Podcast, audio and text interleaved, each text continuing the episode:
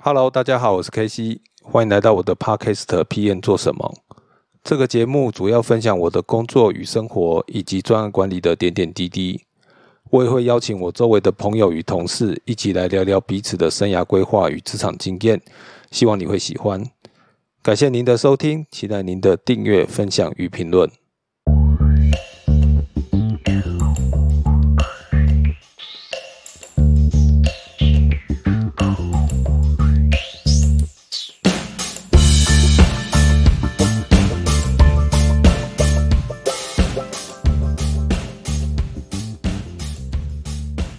大家好，我是 K C。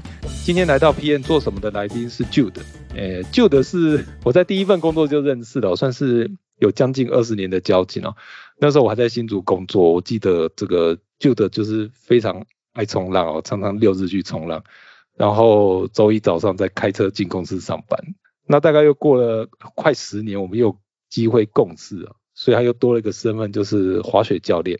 那我今天先不要破梗，先让 Jude 跟大家打个招呼，介绍一下自己。呃，嗨，大家好，我是 Jude，目前在资讯产业的乙方，呃，I 开头的公司，这可以讲吗？我目前在资讯产业的乙方当 SA。OK，我想对大家来说比较特别的是，我的另外一个身份是滑雪教练。我每年的十二月到三月都会到日本去，我自己跟朋友合伙在北海道开了一个滑雪学校，叫做零下五度。也就是说，每年在工作上我都会有季节性的季节性的轮替，四个月在日本，呃，八个月在台湾。当然，这不包括疫情发生的这两年呐。对，这其实非常像候候鸟，就是其实，哎呦，我们应该是在在一起共事四四五年左右嘛，哈，就是有这么久哈，就是就是你大概十二月一号就准备要。去日本，对对对，然后大概十二月一号，对，然后在春天每次每次回来，就是每次回来都是四月一号，然后就会跟大家说嗨，愚人节快乐，我回来了之类的。你可以跟观众讲讲是什么样的机缘让你会去做滑雪教练呢？诶，其实我的第一份工作结束后，哦，第一份工作就是一开始我刚出社会跟 K C 当同事的那一个工作。哦，这个时间真的很可怕，我们认识快二十年了。对对对，哎，那时候怎么在研发二路吗？好像忘了。对对对对对，在竹科，在新竹，在新竹。对对，那个两层楼是平房。对对对对对，我 那个充满回忆的地方。哎，那当时呢，我自己我自己是在服国防役。啊，服完国防役的时候，那个时候正好在流行澳洲打工度假。那个时候我自己是没有在国外生活长期生活过的，所以我对去国外长期生活有一些憧憬。所以服完役之后，我就去了澳洲。那那你去澳洲做什么？对对，你先是杀猪吗？还是其实就是 working holiday 嘛，就是边打工然后边旅行这样。那旅行一开始，其实我的计划就是我要到处去冲浪。嗯。那我我记得我是四月的时候去澳洲，然后大概到五月份的时候，哦，澳澳洲是南半球了，它的冬天是跟北半球相反。对对对。那五月份的时候呢，有朋友就说他要去投那个雪山的履历，啊，那个时候我听起来就觉得很酷啊，可以在滑雪场工作，然后我又没看过雪，所以就一起投了履历，结果又很幸运就上了，然后我就这样开始在那边滑雪，这样就开始。我的滑雪过程，呃，滑雪的开始是这样，所以后来在饭店 housekeeping 是在饭店 housekeeping 打工啊之类的，打工饭店里面去换床单啊，打扫房间啊，然后下班之后我们就可以去滑雪场呃去玩啊。那其实我们通常我们的工作就是半天，就是比如说早上轮班啊，早上可能早上上班，下午就放假，或者是你是早上放假，下午就上就上班这样。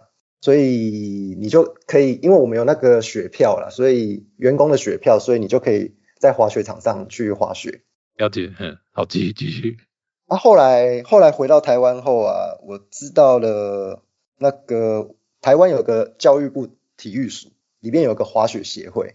那滑雪协会这种单位啊，它其实是就是训练选手出国比赛。那但然后但但是它也有滑雪教练的圈领。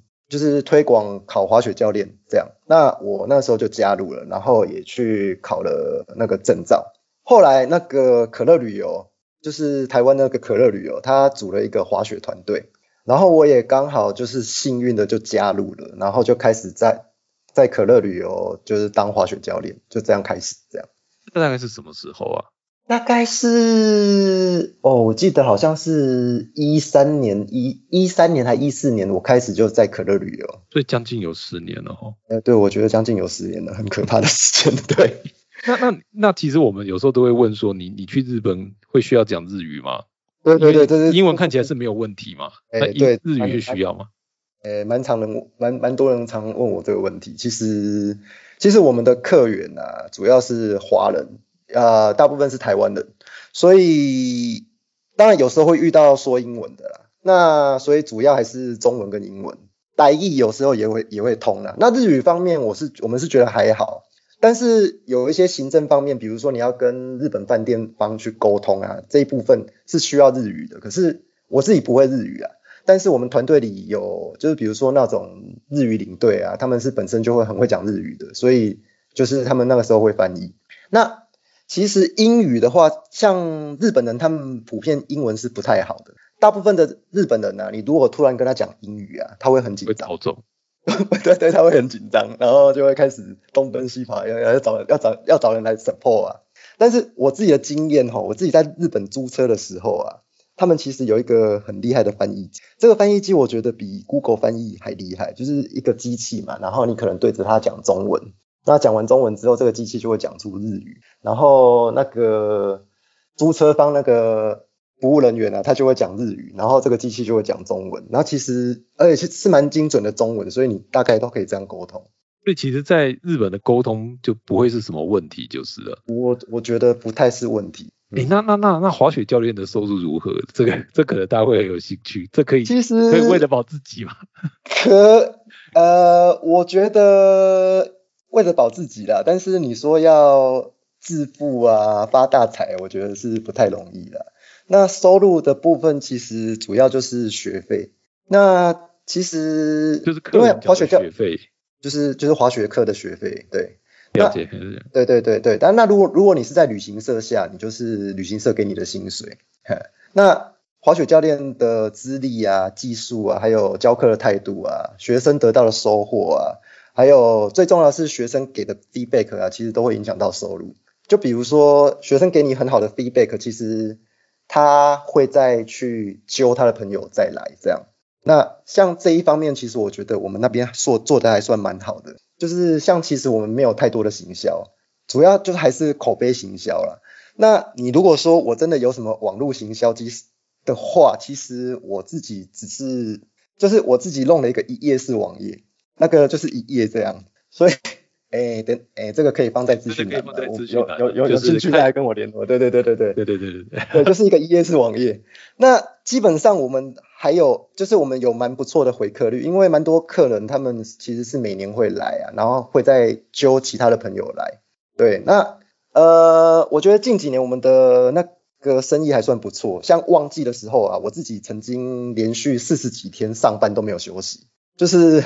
也是蛮血汗的。他他是从几点上到几点啊？你们像你们这样课像我们的课程是其实是每天大概五个小时，早上是九点半到十二点，然后中间会休息嘛，午休嘛，午休大概是一个半小时。那可能下午就是一点半到四点这样。哎，北海道的冬天其实太阳也很少哈，所以其实没有太多时间。其实其实其实大概四五点就天黑了。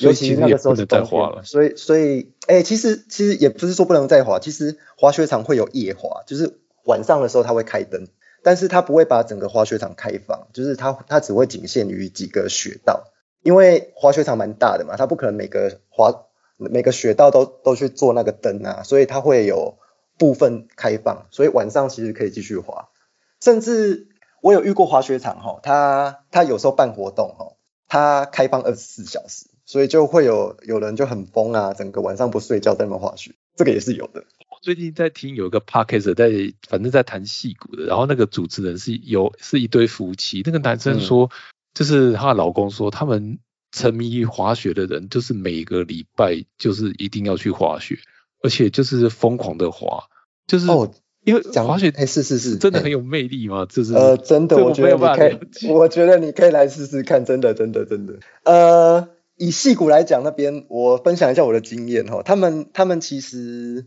他们其实离滑雪场其实不远，而且他们像旧金山湾区那边，他们其实有一种呃 ski bus，就是说你可能在他们的 bus，就是他们的捷运站那边，然后会有一种巴士，就是这个巴士停在那里，可能清晨的时候停在那里，然后大家就陆陆续续上车，然后他就带你去滑雪场，然后可能是一天或两天，然后你就。他到滑雪场之后，他就放人，然后你就自己去滑雪。然后结束的时候，他们会约定一个集合的时间，然后那个巴士公司就会开开始在那边准备一些，比如说点心啊，然后让大家这边吃吃喝喝啊，然后吃吃喝，然后彼此交谈一下，然后上车再开车回湾区。那这个好处是，有的人是自己开车嘛，但是其实滑雪是一个呃会耗体力的，所以你有可能。开自己开车去滑雪，可是你回程的时候其实是可能会想睡觉。那这个巴士呢就很方便，就是说你就是上车睡觉，下车滑雪，然后回来的时候再上车睡觉，然后回到市区这样。但在日本应该就不用，我去试过一次。日本的话，日本的话，他们有新干线，像我之前在日本本州，在那个新细线苗场那一带，他们他们的。住东京的人啊，他们是大概假日的时候就会搭着新干线，大概两个小时啊，大概两个小时到滑雪场，还是一个小时，我有点忘了。然后到滑雪场，然后呃，在新西线那个有一个新干线站叫越后汤泽，那个那个那个那个车站呢，到了假日就会满满的都是人，然后每个人都背着滑雪板，然后就去滑雪，所以是一个蛮有趣的、蛮有趣的一个景象，嗯。那这那个你有什么可以值得拿来说嘴的题目啊？就是要当教练，比如说会有明星啊，或者是或者是什么特别奇怪的，比如小费给很多这种。呃，其实基本上我们没有收小费的。那 我觉得，就是觉得教练很努力也很帅啊，就是应该要塞钱给你，有可能吗？呃，这倒是不会啦。哎，曾经有人要给小费的，但是没有收啦，这样。呃，我觉得不算缩嘴啊。我觉得会去当滑雪教练呢，普遍应该普遍上来讲都是本身喜欢滑雪嘛。那，嗯，你去你当教练，除了可以长期就是驻点在滑雪场，所以你可以每天就是享受你喜欢的滑雪嘛，去感受它的乐趣。那因此确实是有机会去认识一些各行各业的朋友。我觉得在生活跟眼界会有很大的提提升，比如说。确实可能会认识一些电视上才会看到的名人啊，那些明星啊，然后甚至因为你们一起上课嘛，就是他就就变成你的朋友嘛。那我觉得能跟这些名人当朋友，我觉得是一个蛮有趣的经验呐。那甚至我觉得蛮有趣的是，像台湾在台湾的同事嘛，他也会到日本玩，然后变成我在滑雪上的学员这样。我觉得这很很有趣。达姐啊，达姐去过，然后。Amy 跟张杰豪去过，然后回来他们结婚了。对对对对对，呃，然后埃瑟的老板是，哎，这可以讲吗？算了算了算了，不要讲太多。对对对对，没有我我是说老板本来要去了，然后当然但是最后遇到疫情，然后没有办法成型，然后结果这个疫疫情就让他两三年不能去这样。诶诶，可是我我觉得其实刚你有讲到疫情啊，但是你可以聊一下，就是说因为。因为你其实不是每天都能滑雪嘛，那你自己这种雪季的空窗期要怎么谋生？你可以聊一下这个谋生方式吗？像我自己是 IT 工程师嘛，是，对，那所以我在空窗期的谋生方式就是我是个工程师，就是在 IT 产业。那那我觉得我分享一下其他人啊，像我们团队的成员啊，在疫情前，疫情前大概是应该有十二个人吧。那其实基本上每个人他们都可以说有斜杠的身份，就是不是只有滑雪教练这个这个身份。像我自己是工程师嘛，那其他人有的人是大学讲师，我们有按摩师，还有兽医，然后公司老板也有设计师，当然也有很有钱的啦，他可能不需要工作。嗯，那有的人呢，他是可能把假累积到冬天一次放，然后他就可以去当他的滑雪教练这样。那那。因为他们就喜欢滑雪，所以就把那个冬天的时间空出来。所以我觉得，嗯，一方面是热忱啊。那我觉得，其实你刚刚讲的，就是那种季节性，我觉得就有点像是卖姜母鸭的，你知道吗？就是一年只做这个冬天，那我自己在日本其实有问过在滑雪场滑雪场工作的日本人，我觉得季节性的工作对他们来说比较像是一种常态。像有的人呢，他可能冬天在滑雪场工作，可是他夏天是农夫。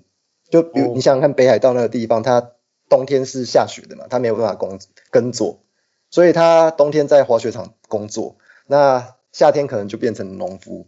那还有我以前呢，那个我去日本考滑雪考试的那个考官呢，他夏天的工作其实是樵夫，就是那种砍木头的。日本林业应该蛮蛮复杂，这又更难想象，真的。对对对对对，所以也是你你因为因为这种。因为毕竟他们可能是在地人啊，这个工作应该是比较确定的。可是，那你像你自己的话，因为因为我知道你的身份可能是以乐聘的身份嘛，对，那你会有想过这样会断掉，或者是诶，因为到处去去流浪嘛？因为因为因为以台湾的生态而言，又又是软体相关的产业，它其实大部分的人力都是要一个比较长期固定的。那你这样子一年有四个月的时间不在台湾。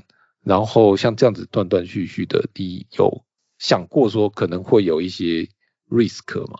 有有有，其实其实应该是这样说，前几年哦，一开始我这个模式的前几年，其实呃应该这样讲啦，呃这样子走下来，刚算下来，其实好像也差不多快十年了嘛。那其实一开始的前几年，我每年呃十二月出发去日本的时候，我其实心里都会有个预期，我可能诶明年会不会回不来？其实我会有这样的担心，然后因为毕竟像刚你讲的，我们是资讯产业嘛，然后我又是 freelancer，那我们就是跟着专案走嘛。那也有可能这个专案其实到目前为止还好好的，但是过了四个月会发生什么事，其实也不确定嘛。有可能明年四月我回来的时候，这个专案真的不需要多的人，那我一定就是被砍的那一个嘛，所以是有一定的风险。那以我这几年的经验来讲啊，我觉得。算是蛮幸运的，我觉得一路上遇到真的蛮多贵人的，包括老板啊、PM 啊，他愿意就是协调完，愿意接受我这个模式。那一起 co work 的同事们，他们也愿意 support，我觉得这是一个蛮大的重点啊，让我可以衔接得上。那刚好也算帮得上忙，所以我记，反正嗯，怎么说嘞？总之我每年回来的时候，刚好就是四月一号愚人节，然后非常开心的就再遇到大家。所以，那其实我对，我不知道有没有跟你讲过这件事情。我其实觉得这有一个很大的原因，是因为，我就我自己的观点哦，嗯，就是因为我觉得，呃，我自己的观察，甚至我自己跟你相处，我会觉得，因为你是一个算是 nice guy，然后就是你在的时候啊，整个专案室的气氛其实是会比较嗨一点的。所以其实这样吗？真的，OK，所以所以大家其实也很喜欢，就说这这这种工作有时候，就说如果说这个人平常来就是就是不知道干嘛的，然后可能大家也不是很喜欢，其实是不会有的。但是我觉得这是，所以当然本身的能力之外，我觉得还有一个就是说也个性其实是很容易相处的，所以其实大家是蛮喜欢跟你，不管是拉塞然后公司啊等等，对，所以我觉得这个也是一个重要原因。对对，所以里面。你都不知道这件事吗？哎，我不知道，我不知道，我不知道，没有人这样跟我讲过。对，哎，但但但但是但是，如果你真的没有，真的遇到空窗，你你知道吗？有时候远传专案是有时候你回来突然被清空，怎么办？哎，你讲你讲出远传了，真的没有关系啊。哦，真的吗？反正已经没有在里头了嘛，对。OK。我想说，你如果有一天回来发现，哎，专案是竟然被清空了，那怎么办？你不会怕吗？有备案吗？哎，没有，我跟你讲，我记得几年几年前确实有一次啊，就是回来。台湾的时候，甲方啊啊就是远传啊，他没有给案子。那那个时候，不要说我是多多多的能力啊，我觉得当时连那个我们那个 team 的其他人，你会塞到哪里？我觉得可能都是问题。可能老板会想说啊，这些人可能要塞到某个专案干嘛？对，那个专案是可以看到飞机起飞，可以看到。对，那个专案是真的很棒哎，它是正对着那个松山机场就透。对呀，对呀，我靠，真的啊不许讲脏话。然后我记得有一次就是回来的时候，就是真的就是。呃，甲方就是没给案子，没有没有给案子，然后然后我真的回不来，因为因为就是真的没案子。然后可是我觉得，然后我就空窗了一个月，差不多一个月。然后一个月后，甲方 案子来了，然后 PM 就打电话给我，所以我就很幸运的又回去了。那所以呃，讲到风险，我觉得真的是风险。但是我的幸运在于这十年呢，我大概只有空窗了一个月。那所以就像你刚刚刚讲的，我觉得平常在累积这一些人脉，确实也是蛮重要的。不然最后可能就是要把那个履历啊重新打开。对，那其实呢，讲到这个，也有人问过我啊，你那么喜欢冲浪，你干嘛不夏天去教冲浪？那其实这也是个选项啦。可是怎么说嘞？我觉得可能钱也是考量嘛，因为我不知道我去教冲浪到底能不能赚到钱。然后我老婆啊，她也问过一个问题，她说：“你为什么想一直从事从事资讯产业？她那么累，你可以去做做其他事情啊。”那我当时是跟她说：“哎，其实资讯产业变化的很快，我如果跟她脱钩了，我跟我那我可能很快就衔接不上了。那尤其这几年呢，我就觉得很有感啊。”这几年那个变化，就是很容易就跟不上，似乎就是所有东西都在走云啊、微服务啊。嗯，那对，对对对，其实我觉得跟我们以前那种呃，就是呃每天晚上要去上线的那个模式，其实已经不太一样了嘛。对，那那那讲到这里，我觉得呃，IBM 它的正子，我把 IBM 讲出来，他们他们那个 IBM 呢，最让我羡慕的是他们有非常丰富的 training。对，那其实我有我蛮羡慕的。那那当然有时候我就会请这些同事们他们分享一下他们的这些资源啊，让我自己不要去落后太多这样。但是但老实说，我觉得诶，当然不是在黑 IBM 啊，就是其实 IBM 那些，你老实说，在网络上，如果你真的有心要找啊，那个 YouTube 上啊，其实一堆，尤其印度人的技术分享超级多的。那但是我我觉得还有一个其实是是我这样觉得，就是说这可以聊一下，就是我我我记得我在念大学的时候，这大概我们差两岁差四岁我忘了，在念大学的时候，就是我有个同学叫钱君豪，他说他哥哥在资讯业，然后你把他你把他的名字讲出来好吗？没关系，他也不一定会听。然后他就说他就说他哥每天晚上啊下班之后就要 K K 书，要 K 到凌晨那样，因为那时候网际网络还没有很发达。然后他说每天都是在学新的东西，然后每天都是在学新的东西，然后压力非常的大。然后他叫我千万不要走这一行，可是很不幸的我还是进了这一行。所以的确我觉得资讯产业的进展超快，可是呃这几年虽然它进展很快，但是它资讯的量实在是太大了。所以说你在网络上也可以找到非常多有就是你想学东西的话，其实你花一点点钱。我觉得就可以学到很多东西，甚至不用花钱。如果你觉得 YouTube 就够的话，我觉得其实可以学到很多。呃，该怎么讲？就是这些东西其实都都是免钱的。什么像台湾有什么哈号啦，是是是，这些我觉得都是钱没有多少钱，都可以学到很多东西。或者是因为我忘了一个叫什么，对，有个叫 Udemy 的，哦，那有的课程。才三百多块，然后有五十几个小时，我是不知道这讲师靠什么赚钱，你可以去查查看。OK OK，好，叫做 U U D E M Y，它有很多很多课程，它在有时候特价的时候会打到一折的价钱。等下，三百多块是一折后还是一折前？一折后大概就三百多，它有时候会有一阵子就是全部的课程都是呃十块钱美金，嗯，对，或是二十块钱美金这样子，反正就是随便你。我就觉得基本上这没多少钱，然后你那个课程它会年年更新，所以非常值得什么大数据啦、微服务啦、Python 啊，什么一堆都有。我是觉得划算像现在，现在我现在连进去看，它最低课程四百七十块。哦，我觉得其实可以，就是听众如果要学新东西，我觉得真的不一定要进 IBM，你你你你有心。对啊，你干嘛一直黑 IBM？我没有黑 IBM，我只是说。我说你不用羡慕，你知道吗？就是因为你知道，有的公司你的身份不一定学得到新东西。好，我不要再讲下去，越讲越黑。你真的蛮黑的。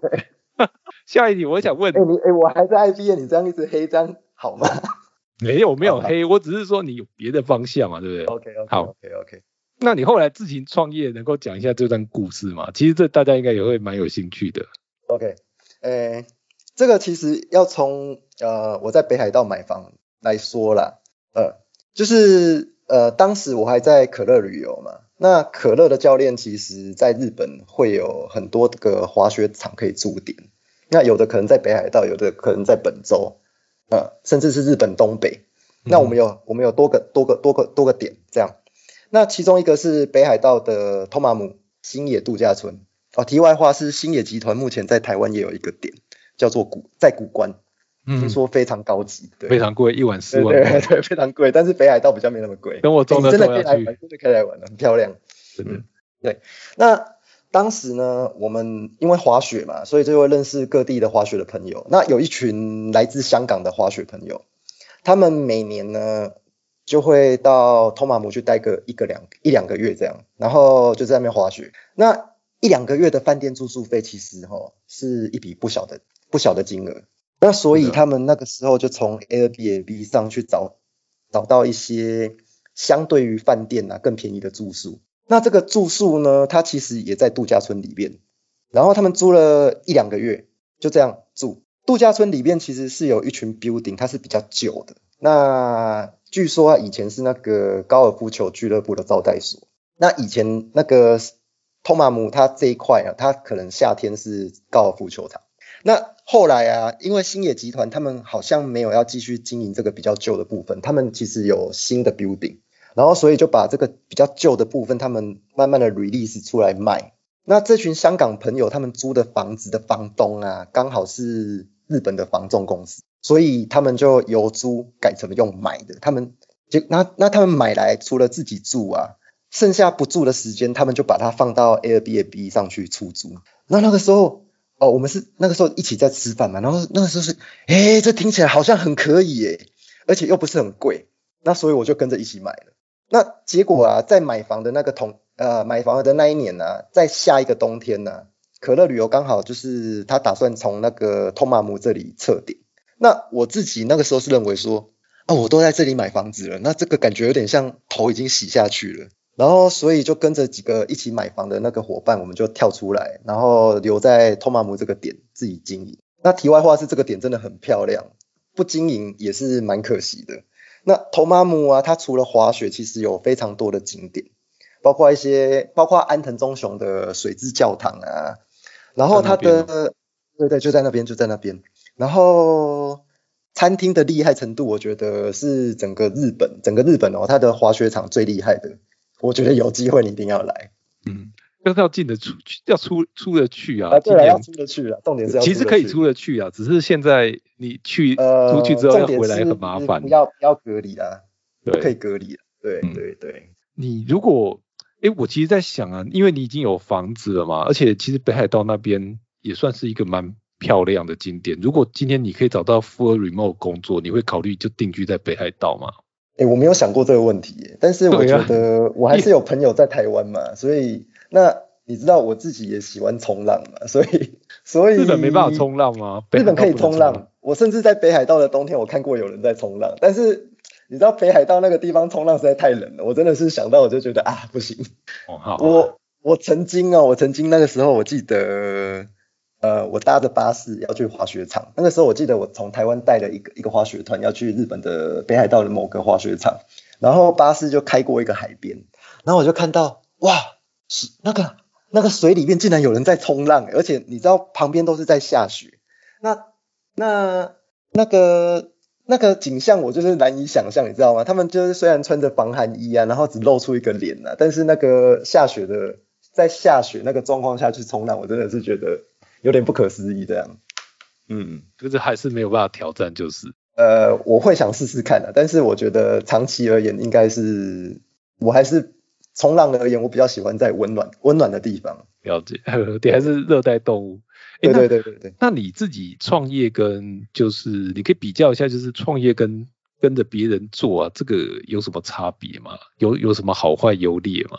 呃，其实应该应该这样讲哈，以前就是后勤方面啊，旅行社会全部处理好，就是你你的吃啊、住啊、招生啊，其实都是旅行社在处理。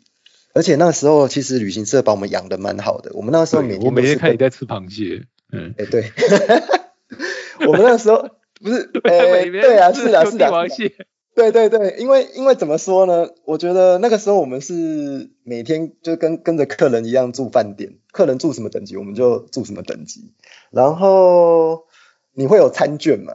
那你那个餐券就是在饭店的餐厅你都可以到处去吃，包括你说的帝王蟹，那就是客人怎么吃我们就怎么吃这样。那我我们现在自己出来的意思，当然就是说，以上这些都要一切从简，对，一切从简，哎，就没有每的预饭团，哎 哎，没有没有到那么糟啦，但是就是不可能每天螃蟹这样，哎，你来你来北海道还是可以吃到吃得到螃蟹的，但是不会餐餐吃螃蟹这样，嗯，那缺点的话，我觉得哈，像旅行社的本质啊，也不是说缺点的，旅行社的本质它其实就是还是要赚钱嘛，对不对？当然了，当然，对，然后所以他会尽量把他的团的人数塞满。那塞满之后，就会涉及到一个学生程度上的分班问题。就比如说啊，你把一个已经很会滑雪、有经验的一个滑会滑雪的人，菜菜逼巴跟老鸟会混在一起，对对对，跟滑雪小白弄在一班。我跟你讲，这对一个滑雪教练来说会是个地狱哦，他会不知道怎么教。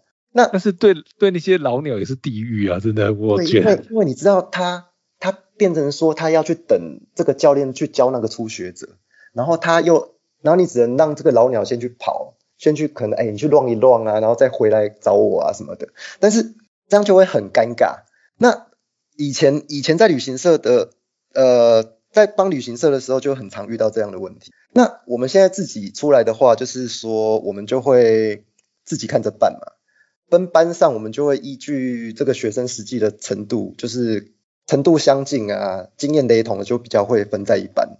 那而且我们的团体班的人数也会有上限，比如说我一个教练最多就是对到六个，然后就是绝对不能不能再多这样，所以这样子其实会是比较有效率的教学，而且你的程度相近的人在一起，其实也会比较好玩。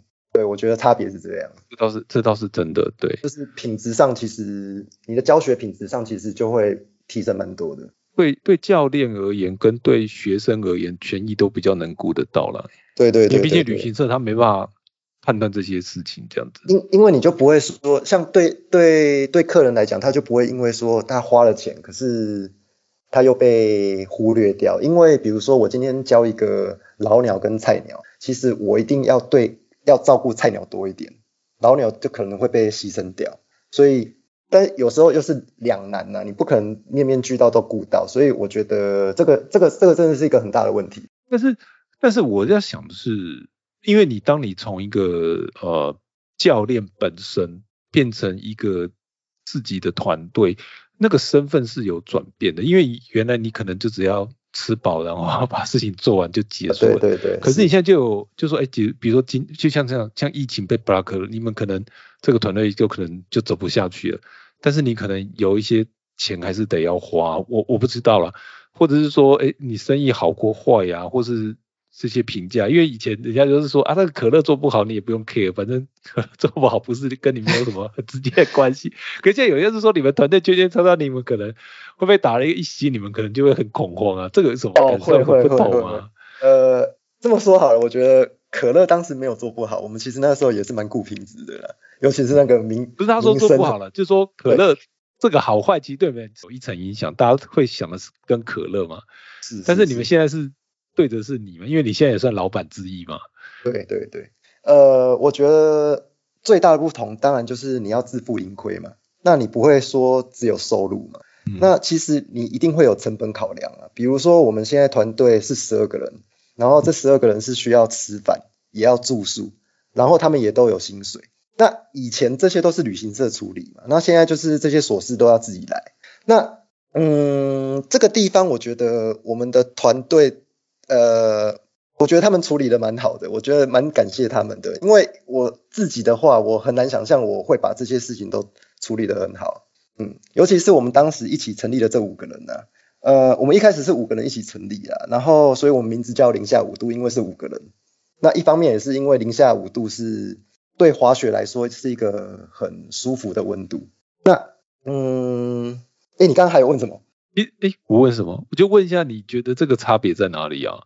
就是对两相对照的差别。两相对照就是变成说，对对，我就我就是自负盈亏嘛。那当然，呃，变成说招生招生对我们来说就是一个压力嘛。比比如说你你就是如果你招不了生，你就是。你就是没有生意，没有生意就是我们当然还有一些成本，比如说我的房子在那里，我还是有一些管理费什么东西，这些都要付嘛。那教练也是需要有薪水，也要吃饭，那也不可能就是人丢在那边都没事做，那就是这样，就是老板要负责，对啊。所以说，就像是你的酒店式，你你那个房子是酒店式公寓，所以是酒店式公寓，对对。就是你现在其实像像你已经两年没办法过去了，但是他还是要还是要付钱，对对对，他还是有一些成本成本要要付啊，就是管理费什么的，这个都还是要付。那现在能够租给用 A N B N B 租出去吗？也没有办法。诶，其实我应该这样说哈，我先说明一下，因为日本它的法令修改的关系啊，其实现在我们那个是没有办法做 A N B N B。嗯呃。呃，这个这个有个故事啊，其实其实应该这样说，我第一年呢，第一年第一年那个时候买了这个房子的时候，那个那个时候 Airbnb 真的很好做，我那个时候几乎冬天自己用嘛，就不用说，但是夏天的时候是几乎都满房。第一年的时候，夏天还可以满房哦，因为因为因为我跟你讲，冬夏天的托马姆是另外一个不同的景象，你也可以去看看，对对，它是绿色的，然后冬天是白色的，对，那那那个时候。第一年是很好做，然后后来日本啊，他那个时候为了办东京奥运嘛，那当然我们后来知道东京奥运其实呃几经波折啊，它就是呃延了一年，然后延了一年之后又可以有观众，又没有观众入场嘛。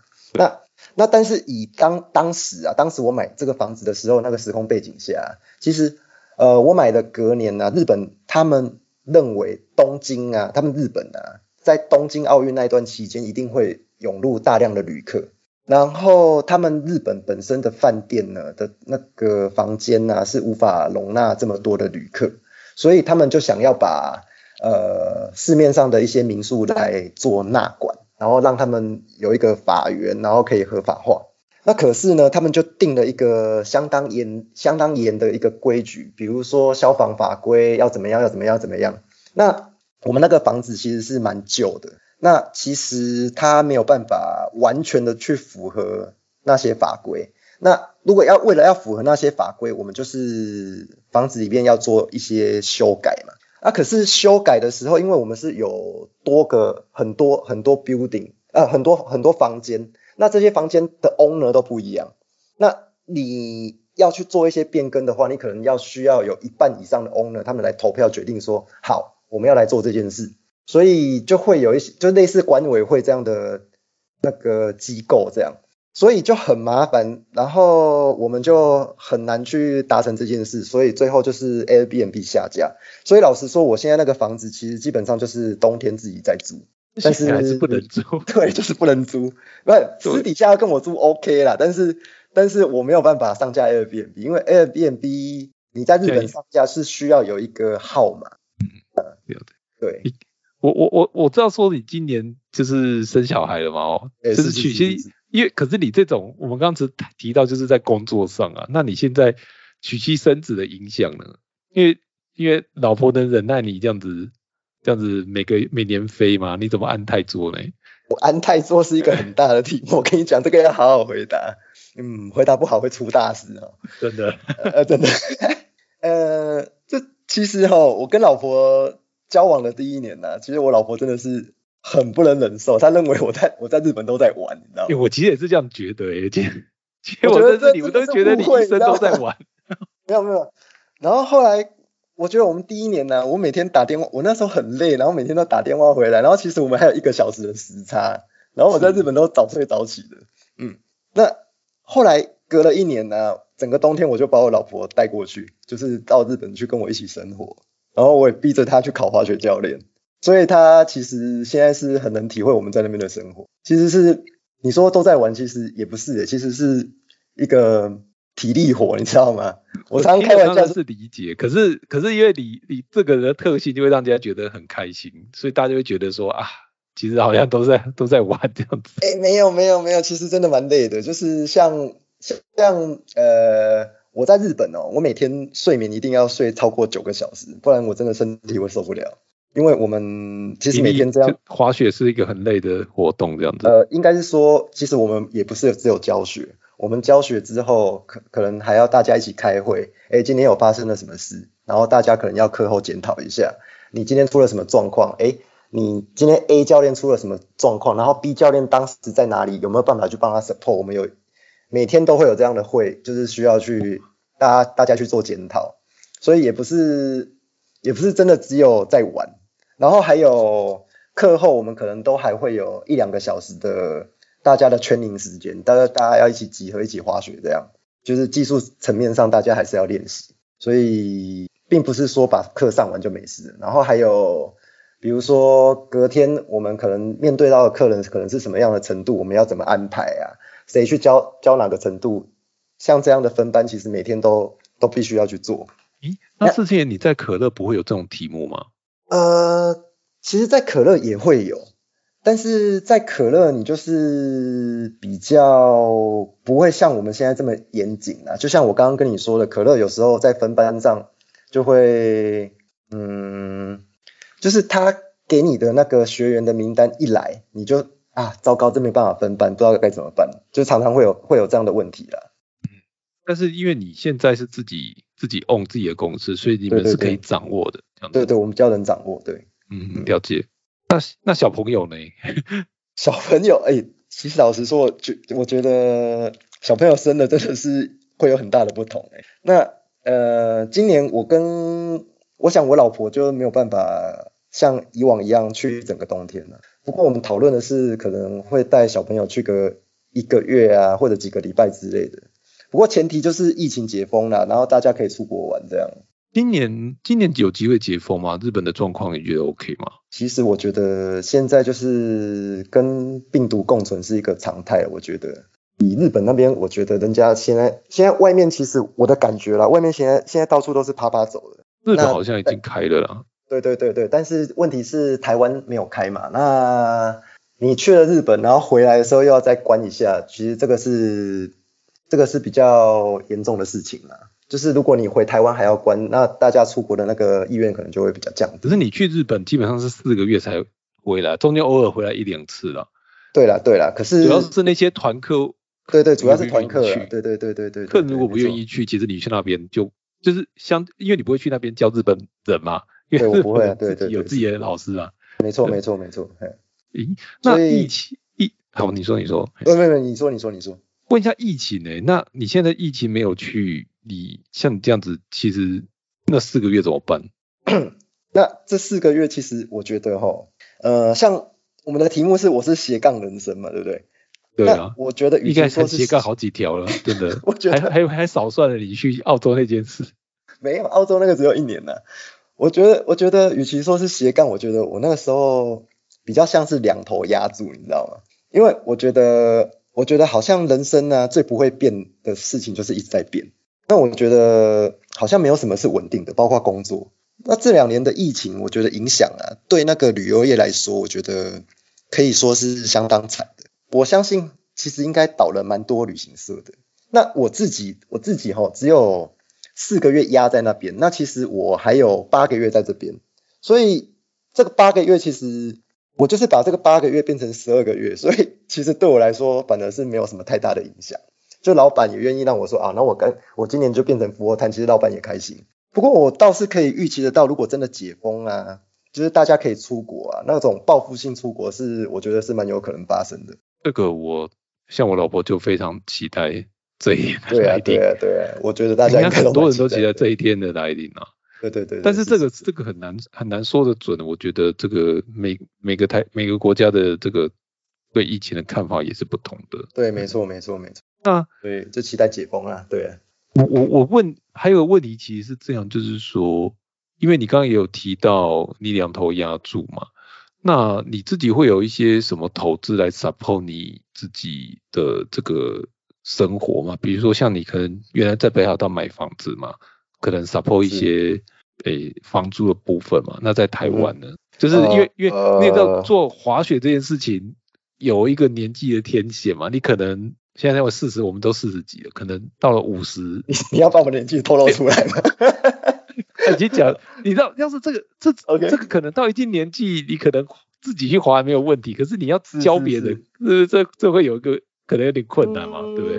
哎，我先讲一下，我们那边最老的大我十岁。